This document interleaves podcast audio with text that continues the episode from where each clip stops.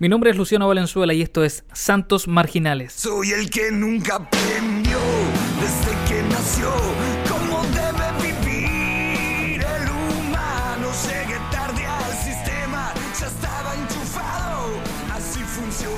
Y así comienza una nueva entrega de tu podcast regalón, el podcast de conversación, risas y fe, donde hablamos del humano, de lo divino, donde hablamos de lo sacro y de lo banal, en donde pueden converger distintas miradas para qué? Para entregarte a ti el mejor podcast que está sonando el día de hoy en tu lista de reproducción. Me acompaña el hombre cordón sanitario, el niño símbolo de la aduana médica, está el gran Diego Tapia. ¿Cómo estamos, compadre? Estoy muy enojado ¿Por qué? porque esta semana vi en la tele algo que me enfureció mucho. No me digas. Sí, estoy indignado, No. estoy furioso. ¿Qué pasó? Es que no puede ser que pongan un partido de fútbol a las 11 de la mañana un día Ah, martes. No, es que no puede ser. Me indigna. ¿Quién verdad. jugaba? Guachipato con Unión Española. Tú No, a, nadie le importa. Guachipato, ¿no? A nadie le importa ese partido. Amigo, amigo, si hacer una funa. No, no, pero no, Pero me indigna. pero no salgáis con guachipato. pues, no. Pero todo bien, amigo, dentro de todo. Perfecto. Vos tenés que ser del Vos guachipato. tenés que ser de Guachipato. E- Ese es el lema. Sí. Perfecto. Y también, eh, con un leve retraso, tenemos Oh. que destacarlo el día de hoy. eh, llega a nuestros estudios Cristian Moya. Don Cristian, ¿qué, qué sucede el día de hoy? Queremos saber qué pasó. Lo importante es que llegué. Le- Ya, pero cuenta qué pasó. le- les había comentado hace un par de. En el capítulo 1 que yo era el niño del furgón de mi trabajo. Me van a buscar y me van a dejar porque no tengo licencia. Y ya esta semana me decidí y dije: Ya, la próxima semana saco mi licencia. Estaba practicando bastante. Y le dije a mi esposa: Tranquila, yo manejo para Limache. Se distrajo un poquito y yo me equivoqué en la entrada a la carretera. Me fui en dirección contrario 20 minutos, gente. Que fue Viñas. Y fue sin retorno, pagando peaje. Y tremendos carteles. que- Qué tremendo, boludo. Las mejores carreteras del mundo. No, y, y lo mejor, lo mejor es que, bueno, yo sé dónde vive Chris. Chris vive a dos minutos de la carretera. O sea, te demoraste dos minutos en echarlo a perder todo. Imagina- inversión en carretera y Cris se equivoca. Se, se imaginan que, que que llega a otra ciudad así paralela, La fe se descuida, Y- en Antofagasta. ¿Y cómo llegamos aquí? Pero llega a una ciudad paralela donde igual están grabando hasta ahora un Y podcast igual. que se llama Marginales Santos. Y lo graba. Y lo, Sí, y lo y graba. lo igual. Y sin asco. Y nos gana en reproducciones. No, pero muy bien. Lo bueno es que llegó, compadre, así que Llegué, sea llegué, bienvenido. llegué. También nos acompaña de la ciudad de Limache, don Nito Becerra, ayudante de jornal. ¿Cómo estamos, compadre? Buena, buena, los cares completos. ¿Cómo están, chiquillos? Bien, bien. Sí, bien, bien. Un rico día, un rico solcito, loco. Bien, bien. Buena vibra. ¿Se puede decir buena vibra? Sí, ¿Sí? sí, ¿Sí? sí. Buena vibra, buena onda, así que bien. Vamos, vamos con todo. Dijo, dijo cara completa y pregunta si puede ser buena vibra. Espero hacerlo bien, espero estar a la altura de ustedes, muchachos. Espero comportarme. Así que bien, bien, vengo dispuesto a, a, a- a hacerlo bien. Perfecto. Bueno, vamos a comenzar el día de hoy. Tenemos varios temitas que tocar. Tenemos varias cositas que hablar. Pero quiero sorprender a los muchachos y quiero invitarles a que podamos tener un minuto de recuerdo. Chicos, ¿recuerdan algún comercial, una tanda publicitaria que haya marcado su vida en la infancia? Mi mamá- Mi, mamá me los compró. No, mi mamá. Como, pero eso no es tanda comercial, eso lo hacía el flaco y el indio. La del manjar, la del manjar. Comercial más malo. La del manjar, pues. Mi mamá tiene la luna y el sol. Mi mamá tiene la luna, el sol y el ato. Mi mamá me quiere más a mí. Eh, perfecto. Del manjar club, po. Sí, está bien, si nadie te cuestiona. Uno analiza, pero nada te cuestiona. sí. Diego, ¿recuerdas alguna tanda comercial que te haya marcado? Sí. ¿Cuál? Eh, la de los ochitos del 188 de Telefónica. Amistal. Perfecto. Amistar, Amistar se Ah, llama. Amistar. Sí. No, no tengo idea cuál es la relación real de un teléfono con osos. Pero ¿Y igual. llama? Era- es que era el 188. Entonces, de 8 osos. Hoy hablando de los teléfonos. Ah, mi- se me acaba de revelar. Sí. po. 2020, gracias año, nefasto año por tener al frente a Luciano y que me diga 88. Toda la razón, de verdad. Ya, bueno, buenísimo. esa marcó mi día. Es lo mismo del llama, llama. Salió una llama, pues. Pero, pero, Yo, yo después caí, pues. Sí, pero esa es más siglo XXI igual. sí, No, pero muy millennial tu referencia. Sí. Obvio. Perfecto. Chris, ¿alguna tanda comercial? Estaba tratando de acordarme de, de esta que el niño está en la sala de clase y lo están pasando lista y le dicen Ah. Pérez y dice Pérez Muñoz, profesor. Y no sé de qué era ni a qué iba, pero. El Ah, la mamá. un homenaje a la mamá. Sí. sí. Sí, sí. ¿Pero era un comercial? Sí, de Sí, Soprole. sí. Ya. Y, y es muy bueno porque el profe lo mira y le dice, eh, Jaime, Tengo 44 cabros en sala y vos me vais a poner color porque tengo que nombrar a tu mamá. Vos sabés quién es tu mamá, yo sé quién es tu mamá. No me molestís, po, Jaime, estoy Vos pasando hijo, la Jaime. lista. Vos sois mi hijo. Para un poco, Jaime. No es tu culpa que nos separamos, Jaime. Y sabés que más Jaime te va a ir de la sala. Anotado. Me aburriste, Anotado, anotación negativa. Llama a tu apoderado. ¿Y quién viene? Tu mamá. A propósito, ¿qué nefasta eran esas profesoras o profesores eh, que ponían una anotación gigante de toda la hoja? Sí, para el libro. Siendo las 11.30 de la mañana Un peritaje. Un peritaje. Era un No, fiscal ya. haciendo un informe. y las anotaciones positivas eran muy... Claro, se, se porta porta bien. Gracias, profe. Gracias, te pasaste.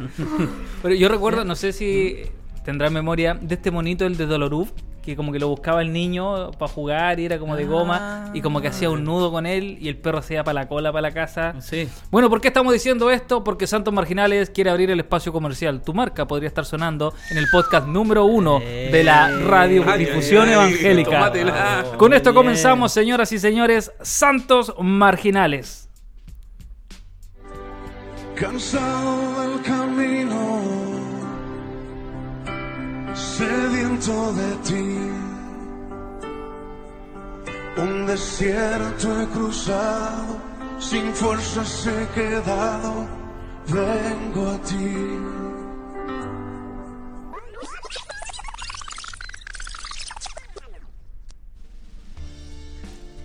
El desgaste ministerial es uno de los fenómenos más habituales en los últimos meses. Sin lugar a dudas, el trabajo de un pastor se ha multiplicado y a la vez ha variado. Eh, aquella persona que tenía que preparar un sermón dominical, visitar a las personas y planificar el desarrollo de la iglesia, ha tenido que ingresar al mundo de las telecomunicaciones. Junto con eso, ha tenido que ver cómo hermanos de su iglesia, algunos se han enfermado y otros han partido la presencia del Señor. Es imposible que esto no te afecte. Es por eso que el día de hoy queremos hacer una pausa y poder conversar sobre el desgaste ministerial. ¿Cómo están nuestros pastores? ¿Cómo están nuestras familias ministeriales? ¿Cómo están todos aquellos que el día de hoy están manteniendo el servicio en la casa de Dios? Conversa los santos marginales. Diego, ¿qué piensas de este tema? ¿Qué te parece? Yo quiero hacer un, un agradecimiento público, Luciano. Eh, son muchas las iglesias que han permanecido gracias a un enorme equipo humano que hay detrás, que han transmitido sus eh, servicios, eh, han puesto cables, han puesto eh, de sus propias cámaras fotográficas de video para que esto funcione. Y yo creo que es de común acuerdo desde los santos marginales que hay un reconocimiento para aquellas personas. Siguiendo esa misma línea, me parece que lo primero, estimados, es reconocer justamente ese trabajo ministerial, reconocer aquel trabajo, pero no tan solo en palabras, sino también, sino también como en materializar aquello. Yo creo que lo primero tiene que ser eh, reconocer y posteriormente eh, puede ser una cena, puede ser una ofrenda, puede ser eh, otra instancia en la cual decirles que la iglesia ha funcionado gracias a este equipo. Y de esa vereda, Cristian, ¿tú cómo ves el fenómeno? ¿Cómo lo puedes analizar eh, quizás dentro de tu campo de expertise? ¿Cómo, ¿Cómo ves el desgaste ministerial en estos tiempos? Igual este tema no es nuevo, lo conversamos la primera temporada y lo hablamos desde el burnout espiritual. Eh, Es loco que a todo lo que es cristiano evangélico le ponemos la palabra espiritual o ministerial y ya es otro concepto. Ya Sí. es válido para la iglesia. Sí. Burnout. No, no, no, eso es del diablo. Burnout espiritual, como que ya. há- há- Háblame más. Esto es desgaste. En sí mismo, todos nos desgastamos día a día, yendo a nuestros trabajos, nuestra familia, estudiando. Pero desgaste ministerial pareciera ser que es más espiritual, tiene que ver con cómo te, Dios te renueva las fuerzas. Pero si nos, nos vamos a la, a la base del desgaste, nosotros simplemente tenemos que desarrollar herramientas de autocuidado que nos permitan también sostenernos como un equipo ministerial, como un equipo de trabajo, como un equipo que se está, está entregando día a día, pero al mismo tiempo necesita parar para reponer fuerzas y seguir adelante. Yo creo que no podemos perder eso de lado. Eh, sí, mira, yo buscando información por aquí y por allá, porque yo no genero, yo copio y pego. Muy honesto. Sí, dando la honestidad a relacer. Me busqué información en algunos blogs y cosas así, y alguien hace un símil con un motor. Que dice que el motor de un vehículo, si tú no le haces mantención cuando corresponde, llega a fundirse. Cuando se funde el motor, quiere decir que ya era. Murió el motor. Entonces, por lo mismo, el. si le llamo al tema ministerial, yo creo que es, que ser una constante mantención de tu ministerio tal cual se hace en un motor de un vehículo. Y sobre todo hoy, porque al fin y al cabo hay que lidiar con la pandemia que a todos nos dejó mm, sin saber cómo proceder. Cuánto más la iglesia, cuánto más la iglesia que no tiene la tecnología necesaria o que no tiene los recursos para invertir. Entonces es súper complejo y entendible ese tema del desgaste. Entonces, el de- ¿y cómo viene solucionado? Con ayuda y apoyo a, los- a los pastores y a los distintos ministerios. Ahora, ¿tenemos espacio en nuestros púlpitos, en nuestras iglesias, para poder hablar de, de un pastor cansado? Eh, te- ¿Tenemos esa confianza y libertad de que alguien pueda decir, eh, estoy de verdad agotado? No, no, ¿Qué piensan ustedes? No. No, no, no. Yo ¿Por, creo, por qué? yo creo que la discusión se, recién se está eh, moviendo para eso. O sea, como eh, un pastor cansado recién se está dando. Pero por mucho tiempo eh, los pastores, los ministerios, los líderes principales no se podían cansar. No, no, no estaba bien visto porque supuestamente ellos recogen también esta responsabilidad de animar al otro. Entonces, si él no lo anima, si este pastor, si este líder, ¿quién va a animar entonces a la iglesia? Por ahí la gente que compone la iglesia se puede desanimar, más no los pastores o líderes. Ahora igual es súper interesante esa postura porque en la medida que la iglesia no tiene tiempo o no puede o no ha instaurado esto para poder hablar, no sé cuán eh, sano es lo que están predicando en virtud de que todos los miembros de la iglesia tienen que ser servidores de alguna u otra forma. Porque finalmente no es eh, pararme adelante y decir yo como pastor estoy cansado y desanimar al resto, sino decir cuán es importante que el que está al otro lado, el que está en la banca, el que está sentado, empiece a servir y en virtud de lo que él vaya sirviendo, yo voy- también voy a estar como menos presionado. Hay un concepto que se llama interdependencia positiva, que es decir que lo que yo alguien deja de hacer, él lo tiene que hacer sí o sí otro. Entonces, así como hay una interdependencia positiva, también una negativa. Lo que tú dejaste de hacer, lo tengo que hacer yo porque la meta se tiene que cumplir igual. Sí, mira, lo mismo, vuelvo al motor. Eh, Vuelve a Google. Encontré una idea buena, de ahí no me muevo. no, yo no salgo de ahí. Mira, es que es lo mismo, porque tú cuando tú en la iglesia tenías un puro motor, no tenías cómo hacerle mantención. ¿Cachai? Entonces, ¿en- ¿en qué momento tú haces una pausa para decir que yo voy a descansar, voy a llevarlo al mecánico para que otro siga y quizás no hay otro? ¿Cachai? O tú mismo tenés miedo del que el otro que se suba te deje la embarrar la iglesia. ¿Cachai? Entonces, ¿cómo tú delegas función en va a alguien, ¿cachai? Para que pro- pueda proseguir con tu misma visión, quizás, y por eso está el miedo de decir, estoy cansado o no quiero, porque a quién dejo, tú miráis para el lado y si bien son los hermanitos, son bonitos y todo, pero ninguno te da la confianza para seguir mientras tú estás en, en esta pausa, así. Oye, acá Iván te tocó un tema súper bueno y en relación a mis miedos o a mis egos como pastor, si, a- ¿en quién confío mi ministerio? Y ahí la contrapregunta es a Luciano, ¿cómo has vivido eso desde tu ministerio? ¿Has podido encontrar a alguien en quien delegar? ¿Qué, qué pasa contigo? Es que yo, ante- yo creo que eh, acá, como pasa en muchas de las iglesias, no existe una norma. Porque de pronto tenemos equipos ministeriales, tenemos cosas que suenan súper bien, pero díselo eso tú a un pastor que hoy día está al sur de Chile, que no tiene internet y que tiene cuatro hermanos. Eh, entonces, no tiene un equipo y, todas estas capacitaciones que hacemos y que trabajo en equipo, eh, los workshops y todo el cuento, de verdad, como estrategias para algún sector de la iglesia, funciona súper bien. Eh, pero para otro sector no. Yo, en lo personal, lo que sí he de- desarrollado muy bien son medidas de autocuidado. Trato de- de saber cuáles son mis límites. Eh, y comprendo un poco lo que dice el Nito de, de que en ocasiones no te va, no vas a estar rodeado de personas en los cuales tú poder delegar toda tu tarea, toda tu labor. Claro. Y en esos casos lo que yo hago es simplemente, si no se puede, no se hace. Hay un principio en derecho que, que es muy bueno, que dice, nadie está obligado a lo imposible. Eh, y nosotros de pronto nos auto obligamos a lo imposible, a hacer cosas que no podemos. A ver, un ejemplo súper claro, año atrás en la iglesia teníamos que parar para poder tomar vacaciones, poder respirar, y, no había nadie que pudiese predicar, no había nadie que pudiese estar, y aquí estoy hablando obviamente de la iglesia más precaria, eh, lo que hicimos fue parar la iglesia dos semanas. Y nadie se fue al infierno, no, paró, la gente decía, hoy pero poca fe y todo el cuento, perfecto, pero teníamos que parar.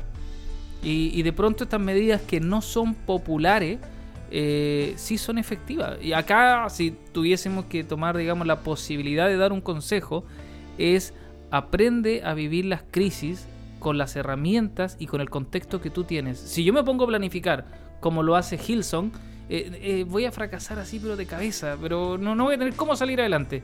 porque cada realidad tiene un contexto diferente. Oye, quizá también es eh, responsabilidad también de la congregación o parte de quizás prepararse con el tiempo. Porque al fin y al cabo uno se queda tranquilo con el discipulado, pero tampoco, yo siendo parte de la congregación, tampoco va más allá para decir, oye, sé que me quiero preparar para predicar, ¿cachai? No, no, uno no, si el, el- el- el pastor sabe, el loco sabe, ¿cachai? En cambio uno dice, uno descansa po, ¿cachai? Descansa y jamás te ve la posición del que el pastor te diga, sé que estoy cansado, ¿no? O sea, a mí me encanta la imagen de Jesús cuando le dicen, Señor, mira, la multitud está muerta de hambre, está predicando toda la tarde, estuvo bueno el sermón, con todo respeto al mundo, pero mándelos para la casa porque ya... Y Jesús le dice, denle ustedes de comer. Mm. Y, y dice, "Ah, señor, ya, en serio, no, en serio, pues, de- denle ustedes de comer. Pero no, ya, pues Jesús, si la gente tiene hambre, cabro, denle ustedes de comer. Yo me voy, me queda un año y medio. Ya, ¿cómo se va a ir? Y Jesús muere. Y, y Jesús se va, ¿cachai? Y la iglesia tiene de pronto que hacerse cargo de un montón de responsabilidades. Yo estoy convencido de que uno no, no puede esperar que te nombren para prepararte. Tú tenés que prepararte para cuando te toque servir. Diego, ¿iba a decir algo? Yo creo que toda es- esta discusión también se basa un poco en nuestra cultura evangélica chilena. Eh, es como este, este grado de exitismo eh, traducido en nosotros hacemos servicios igual, con pandemia, sin pandemia, el domingo de elecciones, el domingo donde juega eh, Chile, el domingo en el cual se definen otras cosas, nosotros vamos a estar ahí al frente. Y eso también tiene que ver con este, con este eh, pastor o liderazgo que es eh, a mí eh, la depresión, a mí eh, el, el bajar los brazos no va conmigo, sino que yo tengo que seguir adelante, tengo que hacer los servicios sea como sea, tengo que sacar esta idea adelante. Entonces creo que tiene que ver mucho con, con nuestro aspecto cultural eh, cristiano, esta idea. Y también bien pastor céntrica también. A veces como que todo se concentra ahí. eh, mi- el siervo Sí. el pastor, ¿cachai? Todo se concentra ahí, porque ¿cachai? entonces nos dais pie quizá a tener otras funciones dentro de la iglesia, por lo mismo, por la cultura que tenemos nosotros, que sea así, pastor céntrico, o sea, el pastor es centro de todo. De todo. Sí. Hay, hay prácticas que de pronto no son tan comunes, pero, pero son buenas. Por ejemplo, las iglesias metodistas pentecostales tradicionales tienen los ministerios de cuidado pastoral. Eh, y son un matrimonio que está pendiente de lo que el pastor pueda necesitar. Eh, porque no necesitas esperar que el pastor lo declare como para poder apoyarle. Desgraciadamente uno siempre reduce esto de mala forma al tema económico. Eh, y dice, claro, el pastor necesita plata, necesita... No, de pronto necesita salir, necesita despejarse, ne- necesita ver, digamos, otra, otra forma de poder enfrentar las situaciones. Y ahí está el, este matrimonio, este equipo de cuidado ministerial. Otra cosa que también es súper buena son los años sabáticos ministeriales. Que nosotros decimos, ah, el pastor no va a hacer nada. No, al contrario, el pastor eh, durante un año quizás puede profundizar y especializarse en otras cosas. Si igual hay- un desgaste, y ahí quizás para nutrir un poquito más el debate, ¿qué funciones nuevas ven ustedes o saben ustedes que están enfrentando los pastores hoy en este tiempo de pandemia? Es interesante el, el último punto que tú tocas porque creo que, bueno, más allá del ministerio del alcohol gel y el pistoleo que sí o sí va a estar, Pero que no Eh, lo debiese ver el pastor, por ejemplo. Eh, Claro. Eh, yo creo que este tiempo de pandemia o, de servicios online ha demostrado y queda bastante claro de que de una vez por todas la iglesia no depende de uno o dos ministerios, no depende de una buena prédica y de una buena canción, sino que depende de un montón de cosas más, depende de, de lo audiovisual, de las gráficas, de la posedición, etcétera. Entonces, qué interesante que, que en esta instancia, ya ah, llevándolo a, bueno, veamos lo bueno que tiene esta pandemia. Es justamente eso, o sea, man, si tú no entiendes de que esto se trata de un cuerpo realmente, de una vez por todas, y que no solamente depende de un pastor y de una alabanza y que es un equipo entero, wow, yo creo que eh, ese proceso para pasar a la nueva iglesia va a ser sinónimo de éxito, en, palabras concretas. Súper. En, en relación a, a lo último también que decía Luciano, las nuevas tareas que tiene que enfrentar la iglesia, creo que el, el principal desafío el día de hoy de los pastores es poder tomar una decisión sabia respecto a cómo va a ser este híbrido entre los cultos por Zoom, por Meet, eh, que están siendo transmitidos online por YouTube y la iglesia presencial virtual. Esta semana tuve la oportunidad de presenciar una entrevista con el gerente general del Refugio de Cristo, Padre Enrico Paso, que él nos comentaba que en Viña del Mar él desarrolla los días domingo tres misas, cada misa con 250 personas promedio. Entonces él decía, terminaba el domingo con 750 personas que reciben la liturgia. Bien, bastante interesante. Pero hoy me doy cuenta que por mediante YouTube tengo más de 6.000 personas que están conectadas en línea. Incluso me doy cuenta que los abuelitos que no llegaban a la liturgia ahora se están conectando por el rango de edad. Me doy cuenta que ellos no ven la liturgia el domingo, sino la ven atrasada el día sábado en la tarde. Porque a ellos les es más cómodo, porque muchas veces la familia los va a visitar los sábados, porque los domingos tenían misa y ahora ven la misa en, juntos, juntos tienen la comunión. Entonces decía, "Co- ¿cómo yo no voy, cómo yo voy a de la noche a la mañana a abrir las, las capillas y decir ya empezamos ahora a hacer solamente liturgia presencial? Sabiendo que el impacto hoy en día es mayor. La gente que vino, vino para quedarse. Y él, ahí está su esperanza, ahí está su gozo, en que Dios ha traído nuevas personas a la liturgia de, los días domingos. Entonces como que me hizo reflexionar y decir, wow, no, no, esto no se traduce y no se extrapola solamente en la gente de la iglesia, sino en el alcance que están teniendo las redes sociales se han mantenido a lo largo del tiempo. Y también tenemos que mantener un híbrido adecuado para que aquellos que llegaron se queden en la iglesia. Bueno, hablando de lo que decía Luciano de cosas nuevas que se vienen, yo eh, siendo bien optimista, si viene como poco optimista, otro desgaste más. Porque Siendo bien optimista, A ver, a ver, eres ¿cómo- un poco optimista. un nuevo concepto. no tengo, no tengo pruebas. se, se viene como otro desgaste más porque se viene la vuelta. Se viene la vuelta y se viene el estrés del pastor que está a cargo de la iglesia, de que chuta que no se me contagie ni uno, que no venga nadie contagiado que no sepa, que nos abracen, que respeten las medidas de cuidado, que si tengo menos metros cuadrados, si quiere venir más gente, ¿cómo lo hago? ¿Cachai? Entonces ahí se viene como un nuevo desgaste y un nuevo estrés para el que está a cargo de, de la iglesia, ¿cachai? ¿Cómo hago cumplir las reglas? Como si alguien tose se me pone nervioso, ¿cachai? Entonces ahí se viene como otro desgaste más eh, pastoral, pues, ¿cachai? La vuelta. Bueno, claro, y, y ahí es donde los equipos, la contención tiene que estar, digamos, súper presente. Y en donde si tú estás escuchando este podcast y lleváis dos años en la silla, en el amor del Señor te decimos, pégate la cachapo. Ya algo tenéis que hacer, o sea, no. eh, pero no, es que yo no tengo. Mira, acá lo que se necesita es voluntad. Acá lo que se necesita es deseo. Y Dios va a ir perfeccionando lo que falta. Eh, hay un dicho de predicador que es súper conocido, que Dios no llama a gente preparada, sino a gente para preparar. Lo importante es que haya gente dispuesta a hacer lo que otros no están haciendo. Si eso es. No, acá no, no esperes que venga un ángel del cielo y diga, oye, el pastor necesitará ayuda para hacer el aseo en el templo. O sea, de verdad no necesitáis un magistro, un PhD en teología para comenzar a servir de eso. O sea, eh, hay cosas que la iglesia no puede seguir postergando ni seguir descansando en la figura pastoral. Hay un ejemplo bíblico súper claro que tiene que ver con los apóstoles cuando ellos atendían las mesas y por atender las mesas terminaban descuidando el verdadero ministerio que tenían, que era la predicación de la palabra. Eh, y acá yo hacía el análisis mientras preparaba un poco la pauta de que hay muchos pastores que hemos trabajado mucho para tener un buen medio de difusión, ya sea Facebook, ya sea YouTube, y, y las transmisiones hoy día se ven bien. El tema es que el tiempo que ocupamos en preparar eso se lo hemos restado a la preparación del mensaje.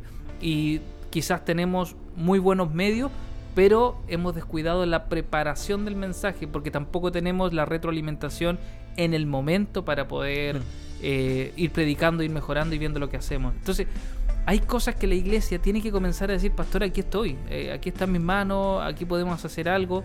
No, no espere que, que el pastor haga todo.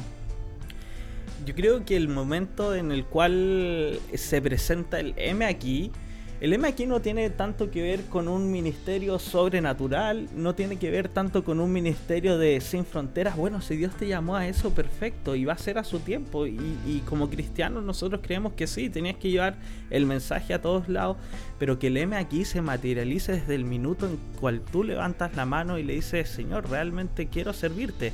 Y, a modo de chiste o a modo de. en- en- entre broma y broma, la verdad se asoma, es real. Bueno, ¿quieres servir? Perfecto. Aquí tienes una escoba, acá tienes cables, acá tienes la silla, acá tienes eh, lo que tú decías perfectamente, Nito. O sea, que este pastor no se lleve esta sobrecarga en el futuro, sino que también eh, esta persona que levantó la mano y dijo: M aquí está al lado del pastor. y diga, ¿Sabes qué?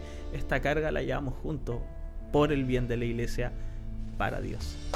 O sea, finalmente tenemos que apuntar a eso, ¿cachai? Si, si podemos lograr una conciencia eclesial, vamos a disminuir el desgaste ministerial de todas maneras, porque evidentemente el pastor que hoy está haciendo mucho, se está cansando mucho, es una ecuación lineal muy fácil de interpretar.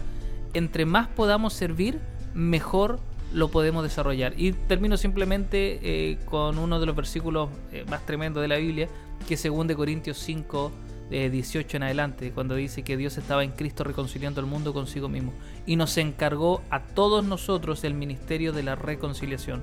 Si tú crees que una iglesia que cumple la labor es responsabilidad del pastor, es porque no hemos entendido nada del Evangelio. Somos cuerpo, somos comunidad, somos iglesia.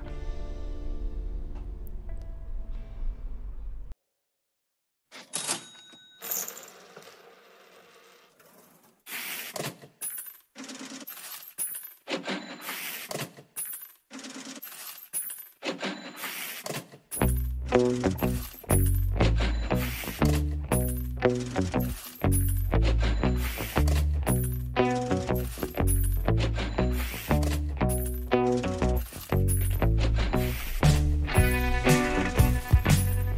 una época en donde todo lo compramos con nuestra tarjeta de crédito, en donde todo pasa a ser un bien de consumo, nos preguntamos los marginales el día de hoy, ¿es la salud también un bien de consumo?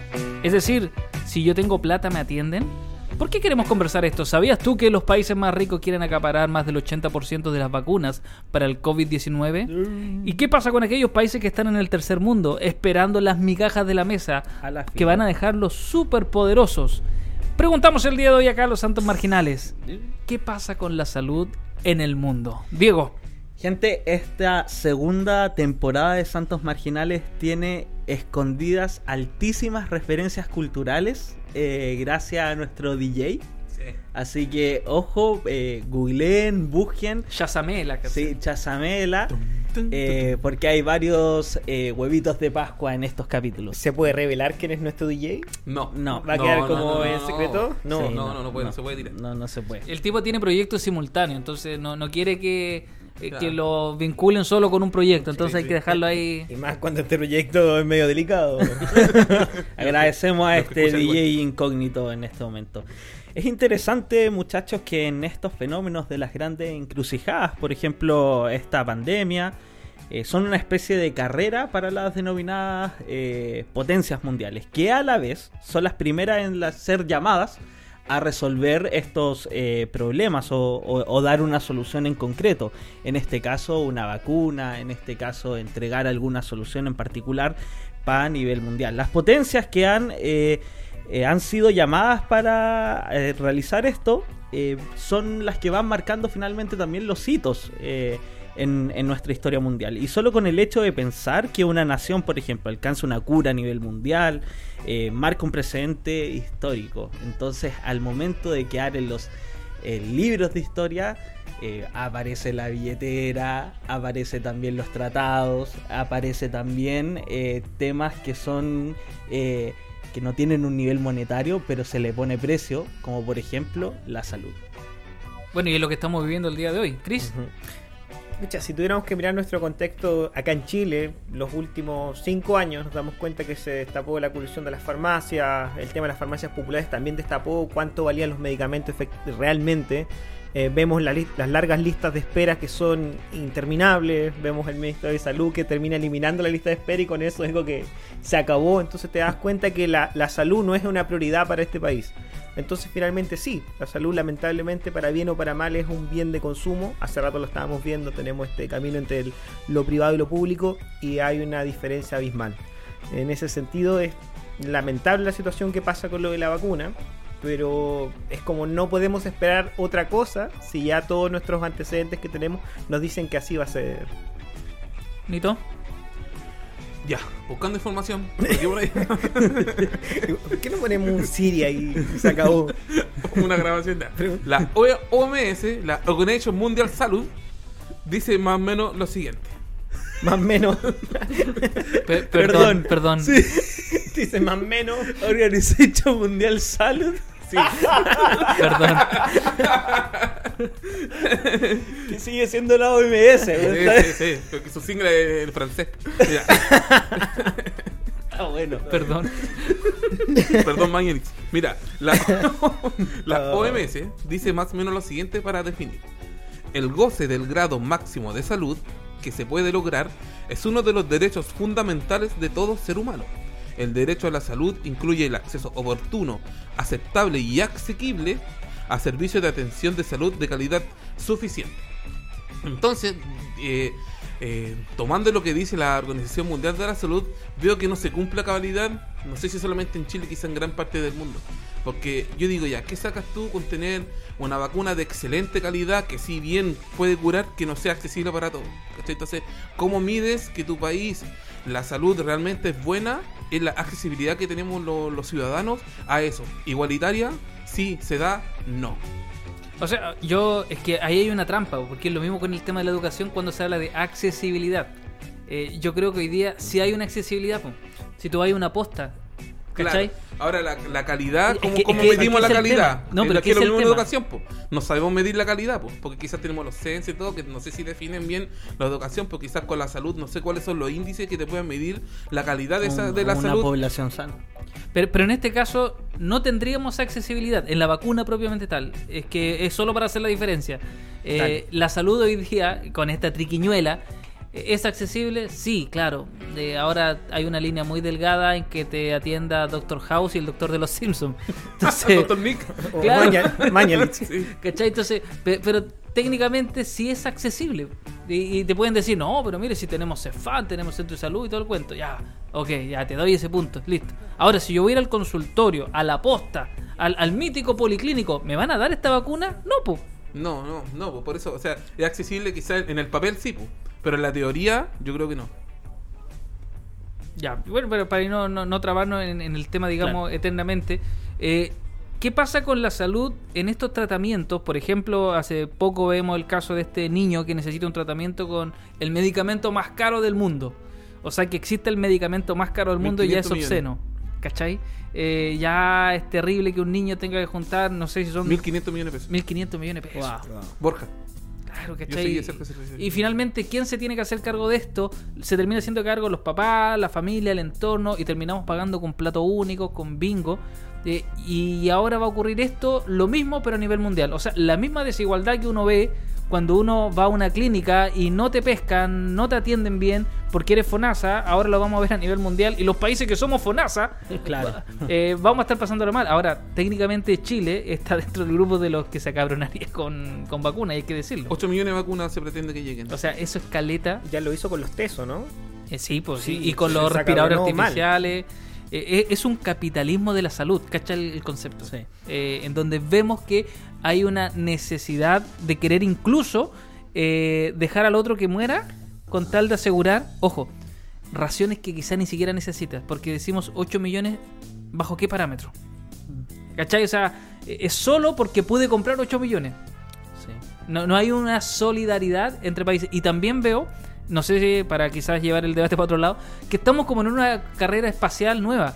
Porque está Estados Unidos, está Rusia, en cualquier momento aparece la perra laica acá entre medio, porque es como que o Putin saca la cuestión, o acá el... Bueno, y además encima están los dos peleando por el premio Nobel de la Paz. Claro. Putin y Trump. Es una nueva guerra fría, básicamente. Estamos viendo vacuna. claro, que demuestra más su poder para encontrar esta famosa cura.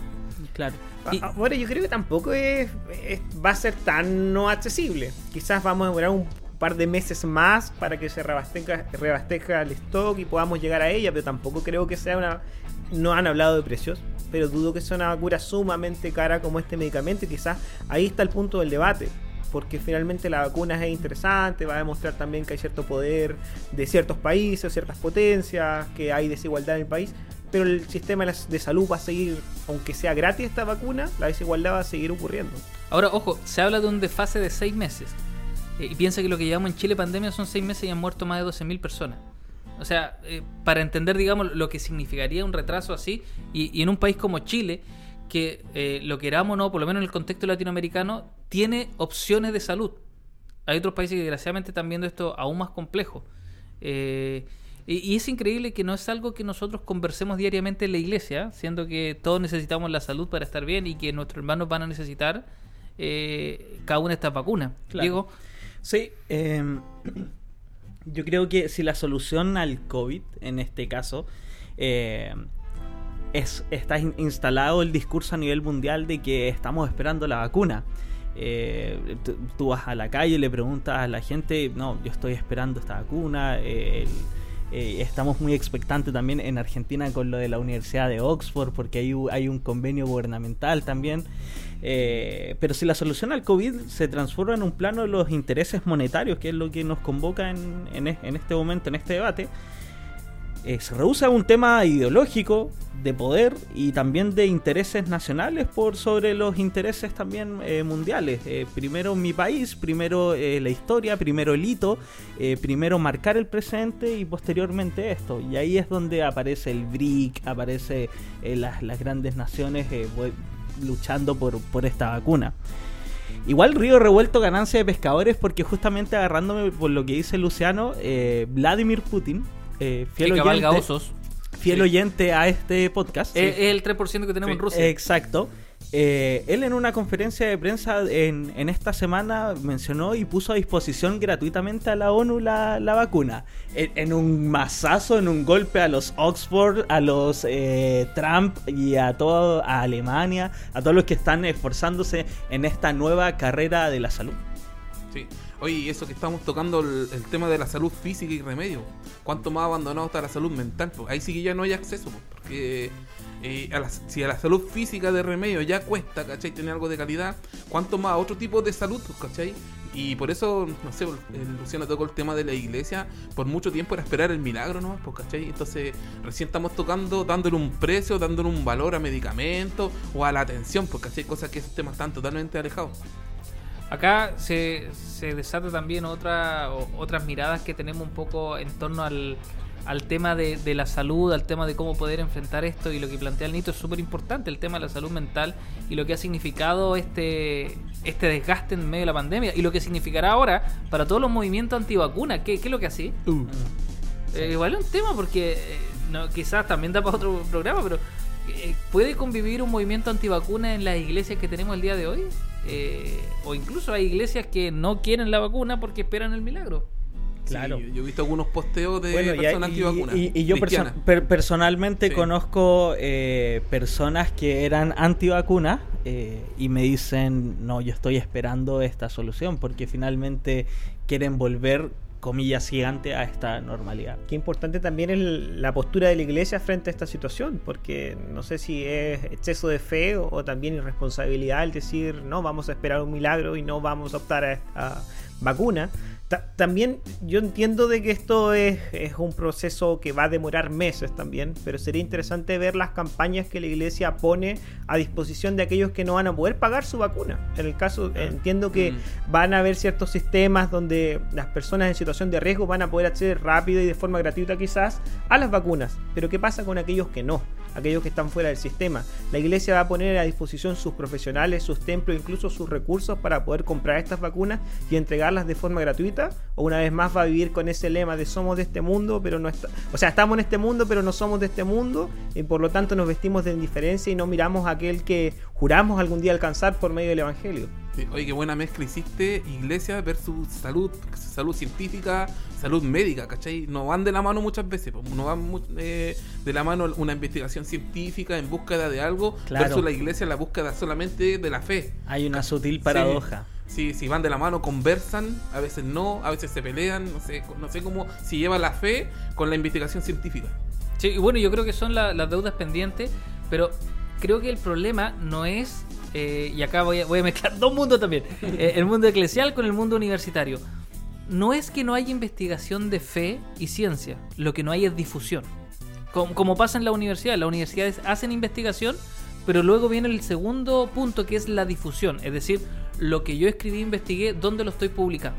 Y, y ahí donde quizás la iglesia necesita eh, mayor difusión de todos los estudios que hay, porque además de actualizar una tratología que, que es un poco retrógrada, un poco anticuada quizás para la interpretación de los tiempos actuales, eh, creo que hay mucho desarrollo. Piensa que la mayoría de las universidades norteamericanas partieron como seminarios, eh, partieron como cuna de pensamiento teológico. Entonces, eh, esa distancia que nosotros vemos, yo creo que no es porque exista eh, realmente, sino porque no se difunde el avance científico en torno a eso. A mí me, me hicieron en el seminario, y estoy hablando, no sé, 10 años atrás, bioética. Y tenía que estudiar bioética y teníamos que ver el tema de la eugenesia, tema que todavía nosotros no tratamos. Eh, vimos obviamente la eutanasia, el aborto, vimos la clonación. Eh, Yatensi Bonilla, un autor, eh, no recuerdo si el tipo es colombiano, pero bueno, fue profesor en el seminario. El tipo es brillante, fue criado por jesuita y el tipo hace investigación eh, el día de hoy y tiene libros de bioética donde trata estos temas eh, súper, digamos, contingentes, pero el tema es dónde los difunde. ¿Cachai? Mm. Y, y- y ahí es donde faltan estos espacios para poder hablar. eh, y claro, porque tú así un congreso de bioética cristiana, eh, llegan 15 personas. Sí, no llega Eh, nadie. No, pues, ¿cachai? Nosotros mismos no vamos, pues. Vos mismo, ¿no? ¿Cachai? Nosotros Entonces- vamos y vamos como panel. claro. Sí, o sea, de ahí para arriba. hablar sin Y, saber. y ofrendado. No, no, pero está bien ahí porque el, el tema científico quizás no va de mano de la ética. ¿Cachai? Entonces ahí es donde quizás la fe puede entrar a conversar con ellos, pues, ¿cachai? Darle una mano con todo lo que es la ética versus el lado científico que quizás to- to- solamente producir da lo mismo a que le, a que le, toca, pues. Como hablamos recién el tema de los medicamentos, ¿cachai? O sea, da lo mismo si cuesta 1500, 1500 millones de pesos, total ya lo hice, lo logré, ¿cachai? Ahora ve tú si lo podéis comprar, pues, ¿cachai? Entonces ahí va un lado ético de cómo eh, le damos acceso a eso. Y yo creo que este debate también esconde mucho eh, grandes problemas. Eh, la distribución de las riquezas, la desigualdad, la falta de oportunidades y sobre todo también la accesibilidad a una salud. El PIB per cápita de este país, Chile, es para ser una salud unitaria, no ni privada ni pública, sino que es tanto el- el- la concentración de riquezas que hay en nuestro país que sí es posible. Hay estudios de- en el- de- de- desde el mundo académico sí lo, lo entregan y de hecho es una de las de las grandes también peleas de, de esta constitución, o sea, como eh, que vamos a definir también en, en el aspecto de la salud, o sea, vamos a garantizar también el derecho a la salud pública, privada o las vamos a unificar, porque en cuanto al tema monetario, insisto, desde el mundo académico y de acuerdo al PIB per cápita de nuestro país, es posible. Yo me quedo con lo que decía Chris y creo que es la tarea de la iglesia. Seguramente esta vacuna va a salir en algún momento. Yo creo que seguramente la vamos a tener ahí en nuestro supermercado y quizás vamos a poder comprarla, eh, en teoría. Pero quizás vamos a tener hermanos que no van a tener acceso, no van a tener los mil pesos, los diez mil pesos o los treinta mil pesos que pueda costar esto. Y ahí es donde la iglesia tiene que comprometerse con el necesitado. Y así como en algún momento la iglesia tiene que darle pan al que tiene hambre, la iglesia tendrá que buscar la forma de darle vacuna al que la necesite.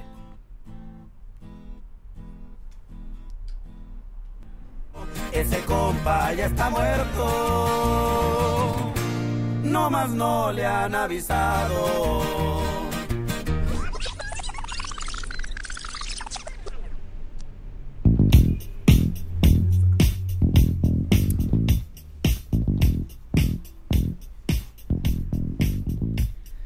Sin lugar a dudas, las redes sociales son el lugar donde muchos muerden el polvo. El lugar donde converge el amor con la instrucción sin amor. Es el lugar donde dejamos fuera todo el cariño que nos podemos tener y donde desgraciadamente sale todo, to- salen todos esos deseos reprimidos que tiene el ser humano para dar paso a esta hermosa sección que se llama Te lo digo en el amor del Señor. Amén. Amén. Yo, yo creo que antes de entrar en materia, eh, ¿cuál fue la recepción de nuestros auditores con esta sección inaugurada en el capítulo antes, no, el dos capítulos atrás? Es altísima.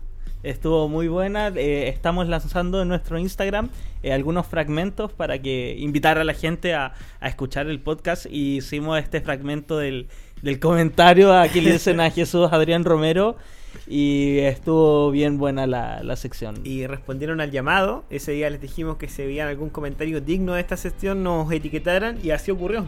Sí, Curiosamente en una publicación muy polémica de los últimos dos días, gente. Bueno, para la gente que aún para la gente que aún no en entiende eso, de qué rayos estamos hablando o qué, de qué se trata esta sección, véalo por us- usted mismo, ingrese al Instagram de eh, arroba luciano.br Sí. y vea su último post, eh, que es de apruebo y rechazo, sale la imagen, lea los comentarios y usted va a decir, te lo digo en el amor del Señor. Sí, no sabemos debatir. no sabemos Yo debatir. gocé con cada comentario. Ah, Yo, yo lamento que yo tengo un sticker muy bueno que dice señores no entendió nada y yo quería pegarlo pero no me dejaba ahí poder comentar con A mí uno sticker. me puso hermano con comillas. Nunca me habían ofendido. No, pero eso estamos de acuerdo todos. Yo esperaba su apoyo, muchacho. No, Nunca no, me había sentido tan ofendido. Eh, Hermano con comillas me puso uno. Pero te dijo hermanos con comillas o hermanos entre comillas, porque es distinto. Entre comillas. Ah, ya. Ay, Dios mío. Está bien, está bien. Bueno, vamos a iniciar los fuegos de esta semana. Eh, Diego, ¿qué encontraste tú navegando por el ciberespacio? Bueno, gente, yo les traigo eh, un post de nuestro amigo el otro Canuto, quien, quien tiene una página bien activa en, en su Facebook. Y esta semana, bueno, hubo, eh, comenzó la franja electoral eh, acerca de esta nueva constitución, apruebo o rechazo. No nos vamos a referir tanto en este capítulo al contenido de, de lo que tiene ese, eh, ese material audiovisual de culto. Pero bueno. ¿De culto eh, evangélico? También. Sí. Pero eh, el otro Canuto se manda su comentario sobre la franja y, y sobre lo que el mundo evangélico habla de, durante esa sección. Y el amigo dice que, eh, dos puntos, la oligarquía y la élite que siempre ha despreciado a los evangélicos y su rostro trabajador, indígena y campesino, no podrá secuestrar nuestra voz a través del miedo y la desinformación por siempre. No por siempre van a tener como tontos, no siempre nos van a tener como tontos, muy bien dicho, eh, asustables con cualquier mito o monstruo imaginario. Para eso trabajamos. Tronos y coronas pueden desaparecer de Jesús la iglesia constante ha de ser. Eso publicó nuestro amigo eh, el otro Canuto. Lo cual los comentarios obviamente no se dejaron esperar. En el amor del Señor. Y aparece, vamos a. eh, vamos a decirle Don Ibarra. Don Ibarra dice: Por amor y defender los principios que más bien debiesen ser importarnos, los principios de Dios, yo rechazo. Amén. Eso puso nuestro amigo Ibarra. Fabián le puso: Estos impíos del otro canuto son una manga de comunistas infiltrados con un nombre de cristianos. Yo creo que ni a la calle salen a predicar estos fariseos poco coherentes. Rechazo y punto. Puso. Wow. Fariseos. Vuelve Ibarra. No, eh, contento con no eso. contento con eso. Y, y ve que su primer comentario tiene mucho me divierte. Ah. El icono de cuando tú comentas. el- me divierte como una ofensa. para Exacto, eso. es un no te código tomo de en serio. No te tomo en serio. sí. Y él se cuestiona justamente eso. Dice, veo varios me divierte. Es como veo gente muerta. Sí. Si hay una burla, difícilmente haya de respeto a un comentario, ¿o no? Sí. Reflexiona profundamente. Comentario muy respetuoso de él. Exacto. Alfredo tratando de meterse en esta constitución, o sea, en esta conversación, en esta Pero ¿qué, qué andáis haciendo, Alfredo? ¿Qué- Ah, Corta la Alfredo. Dice, perdón, perdón, perdón, perdón. Pero, ¿cuál sería, según la constitución, la constitución de Dios? Deja abierta Sí. la pregunta ahí, Alfredo, que, que obviamente no tuvo respuesta porque fue muy Y incoherente. mi debierte tampoco. Aparece Vicente de repente y dice, solo tú puedes opinar sobre lo que escribió el otro Canuto. Y si alguien contraargumenta, es comunista, impío, pecador, rebelde, etcétera, ¿tú le das respuesta a Oye, oye, eh, aparece Vicente de repente. O sea, Sí. es como. ¿Cómo Sí. apareció en redes sociales de repente? Claro, aparece de pronto. Y abajo nuestra hermana Susi, quien trata de poner paños fríos, eh, no sé si lo logra porque comenta lo siguiente. Dice, la verdad es que estás discutiendo eh, respecto de la forma y no del fondo. Quisiera que nos pudieses explicar tus razones para rechazar. Y etiquetó a Ibarra, al primero. Ibarra no, no se demoró y puso, no vine a discutir, ni a inculcarles mi postura en cuanto a la votación. Y Susi le pregunta entonces en el último comentario y le dice, ¿a qué vino entonces? y Claudio, ya sin ninguna arma, Don Ibarra, dice, Sol, no, vine a dar mi postura. Dando el nombre completo. Sí, lo siento. Vive lo antes. Dice, vine a dar mi postura. Los argumentos no son necesarios darlos de manera pública, cosa que en realidad ya también hizo, cierro paréntesis, ya que se daría espacio aún más para comentarios innecesarios y burlescos de partes de aquellos que solo vienen a molestar. Y ahí quedó la discusión entre nuestros amigos, Ibarra, Susi y toda la ¿Y gente. quién ganó al final? ¿Ganó Ibarra? No sabemos. En redes sociales nadie gana, amigo. En- Los Nadie me gana. gusta te, sí, los me gusta te dicen quién, quién gana, quién pierde. Yo, yo, yo solamente pronostiqué y, y lo, y lo evidenció una lluvia de me diviertes en En muchos Ibarra. comentarios. Ah. O sea, Ibarra ganó me diviertes. Claro. si pudiésemos dar un ganador, Ibarra, Ibarra gana en Me Diviertes. Felicitaciones, Ibarra, lo lograste. De repente Ibarra confirmó el Festival de Viña. Éxito Y rotundo. luego lo rompió en Me Divierte. Pero a mí me, a mí me gusta eh, esa, esa idea. Veo varios Me Divierte, le pone Ibarra. Sí. ¡Ah! Facebook lo hizo con su que él me divierte. bo. Eh. Es para que se pique la gente. bo. Notable. Sí, Bueno, o sea, evidenció de que algo andaba mal. Sí. Bueno, esto y mucho más eh, yo les pude haber traído, pero me quedé solamente con, con esta discusión. No, muy bueno, muy bueno. Agradece. Te lo digo en el amor del Señor. Hashtag, te lo digo en el amor del Señor. Chris, ¿qué tienes tú como menú el día de hoy? Bien, esta semana estuve mirando algunas páginas bastante amayiri- amarillistas cristianas. De verdad que... hay- Páginas amarillistas cristianas. Sí, Do- todo el rato. Qué raro. qué, qué extraño. Y dije, ya, eh, es que salió un artículo bastante interesante, que era que en Estados Unidos por lo del COVID se suspendieron la iglesia, la iglesia de Dante Gebel está en California, la iglesia del pastor MacArthur también está en California, pero MacArthur decide eh, hacer un gallito al gobernador y dice, a mí nadie me va a pre- eh, prohibir predicar la palabra de Dios y abrió su iglesia. Le dijeron, ah, pastor MacArthur la va a abrir con distanciamiento social. No, porque la unidad del espíritu tampoco nadie la limita. Ah, entonces van a usar tapaboca. No, tampoco porque el pueblo de Dios nadie lo calla. Uh. Y, y fue bastante categórico. Y Dante Gebel también en California había estado dando algunos mensajes donde a él tampoco el gobernador lo iba a limitar. Incluso él lo desafió diciendo que si a él lo tomaban detenido por abrir su iglesia, la iglesia le iba a hacer un culto en las puertas de la comisaría. No. Ah, güey. Así que, wow. Y, y dije- si me toman detenido. Y, ¿En y- y serio? el de- sí, el debate estuvo bastante interesante. Entonces, el título de la. En un momento Dante le preguntan, MacArthur abrió, ¿tú vas a abrir también tu mega iglesia? Y él dice, no, debo ser un poco más cauto, agradezco el corazón de servidor de MacArthur, pero yo no voy a abrir la iglesia todavía. Entonces, la pregunta del encabezado era. ¿Deberán los pastores desobedecer eh, al Estado para abrir las iglesias? ¿Qué opinas de lo que dice de Dante?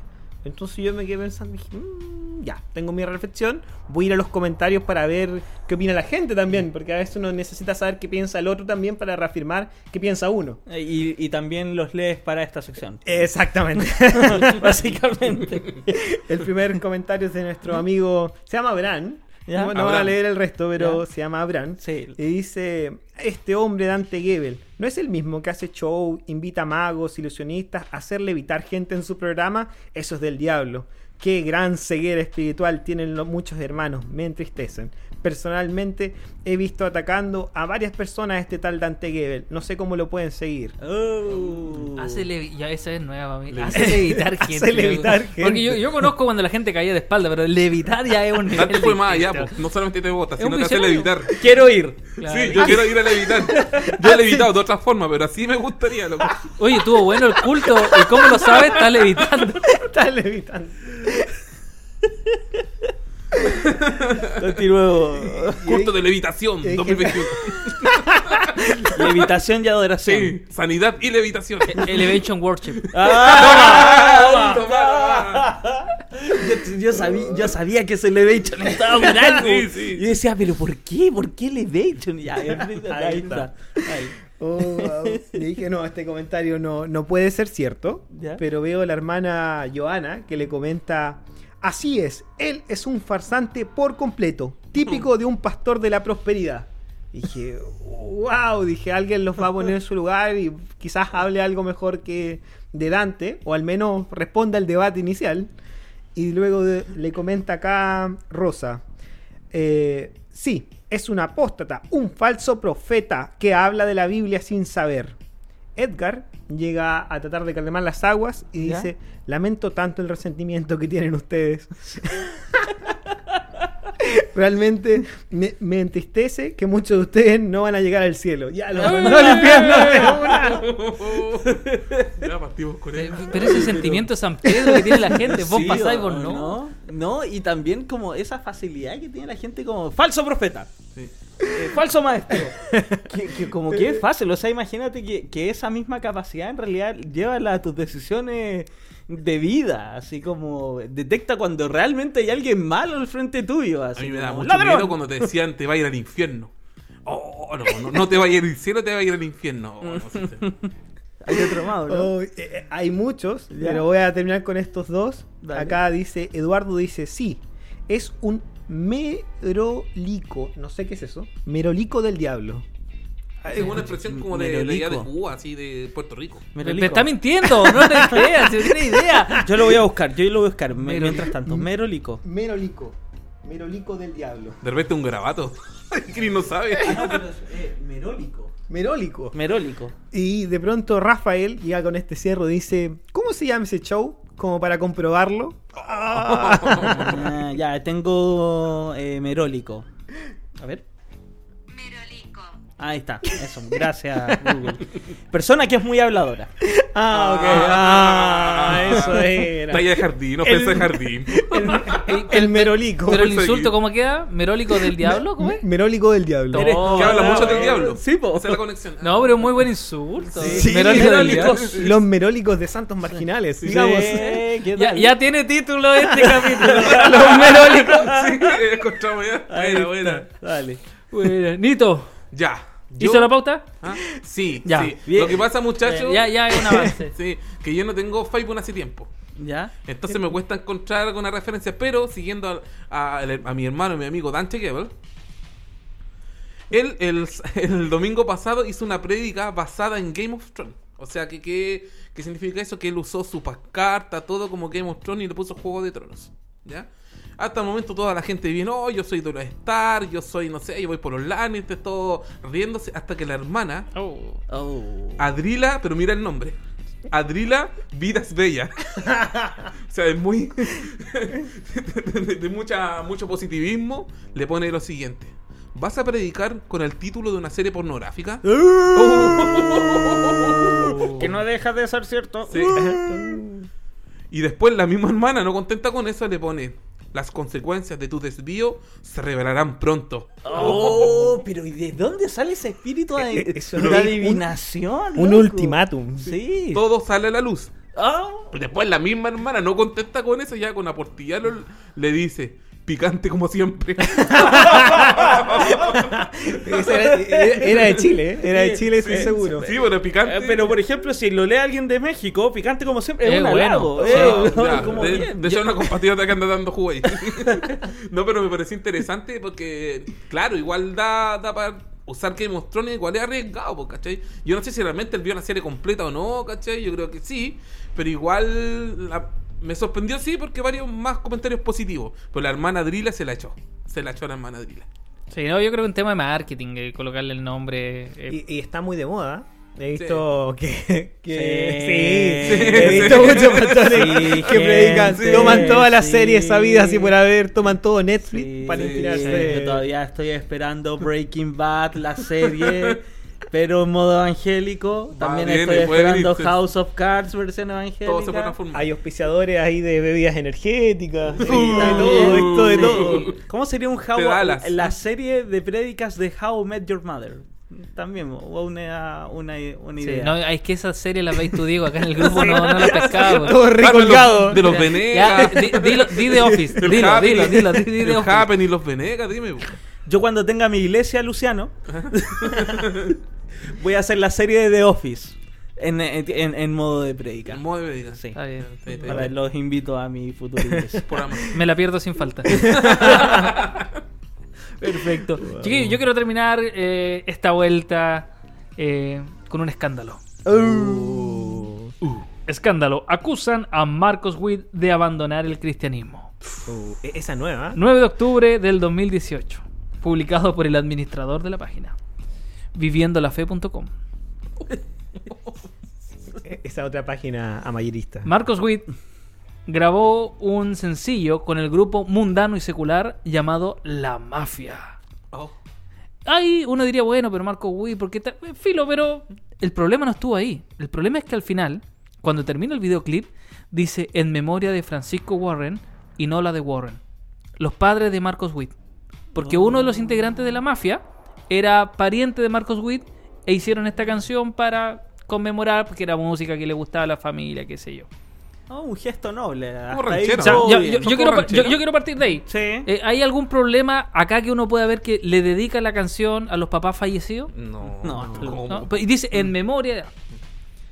Eso es cantar al ocultismo, porque los muertos no escuchan. Como dijo alguien, estas oh. canciones quebrantan el alma y muchos compran en basura de mirar al autor consumidor de toda gracia. Dios es el único que juzga y tiene la verdad.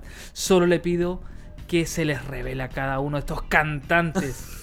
Porque la música es de Dios, solo Satanás mete la cuchara para entorpecer y sacar del buen propósito a cada uno. Mucho Oh. cuidado. Mete la Oh, cuchara, mete pero, la cuchara. Pero si, si Dios solo juzga, ¿qué haces comentando? Ahí. Ahora, uno diría, ya, se le salió la cadena a la hermana, ya, filo, no, no entendió que era en memoria, no es que con esto yo invoco a mi papá, a mi mam- No, pero bueno. Y Jessica López, gratuitamente, de la nada, dice, ese hombre es católico. Nunca fue cristiano, es ecuménico. ¿Pero por qué? ¿Por qué? ¿Por qué llegamos a esto? Esto es lo que se conoce como un salto lógico. No. Pasamos de una cuestión a algo rotundo. Sí, o sea, ¿y cuál es el problema? En Invoca a los realidad muertos y es católico. católico, o sea, Claro, ese es de un- verdad es un como insulto. exacto, es como "Ah, ese es evangélico, ¿verdad? Como, ¿qué pasó? Y ahí. Pero Marita Arias Oye, a ver, ¿qué dijo Marita? Dice tajantemente: Ese hombre ya no es de admirarse porque nunca amó a Dios, nunca con a Dios, nunca conoció a Dios. Pobre, grande será su ruina. Oye, pero la- Marita me asusta, Marita. Te lo digo en el amor del Señor. Y, y- y termino con Sonia. Sonia Eugenia Yani Chacón, para que la busque. y la fune, y la fune. ¿Qué pone? Dice: Hace muchos años que se mostró quién era. Un falso apóstata, adorador de Satanás. Falso, igual que muchos que se creen artistas. Entre comillas, Nito, cristianos. Oh. Dios busca adoradores que le amen en espíritu y, Y en en verdad. Yo pensé que le adoren. Pero bueno, eh, te lo digo en el amor del Señor. Oye, pero la gente. O el hermano Marco Witt. Oye, la gente se sabe. Yo vi un video de gente persiguiendo, un video cortito, que Marco Witt va saliendo y hay gente que le empieza a insultar, loco. Pero es que Mar- Y Liana, y Liana como a pegar un charchazo, un cachamal, Ah. y Marco Witt se, devu- se devuelve, es como medio choro. Sí, se Es como enoja, que ¿no? lo- sí, se Sí. enoja y como que le iba a devolver un manodazo, como que se arrepintió. Y como que siguió, pero igual, Oye, pero. incansable la pero- gente. Pero es que la gente, ya, ya, quizás hay un público que no conoce a Marco Witt, googleelo y mire su cara. No, no puede ser Él no- satánico, él no puede Marco ser Witt. malo, él no, no puede puede ser ser malo. No. No, no. es como Jim Carrey. Es abrazable, es abrazable, es, como, loco, te invito a tomar un té a mi casa, así como...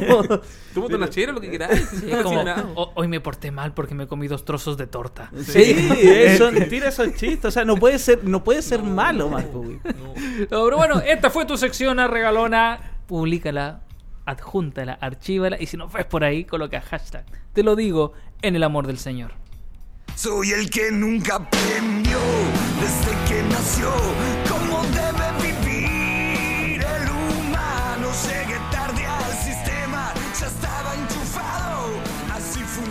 Y se nos fue volando una nueva entrega de tu podcast regalón.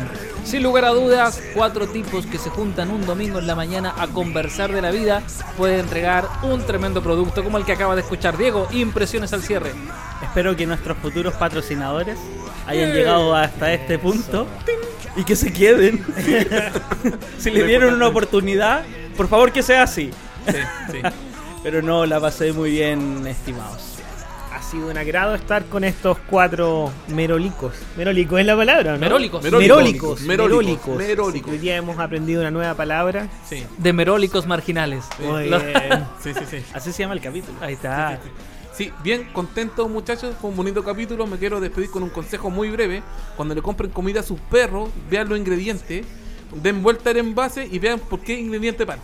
Si parte por harina de soya, harina de trigo y después termina con los productos animales, no los compren. Si el producto parte con carne de pollo, carne de cerdo y todo eso, sí lo compren. Lo aprendí el otro día de mi, la veterinaria de mi perro y que me atiende a mí también. Así que muchachos, lo- eh, que Dios me lo bendiga mucho.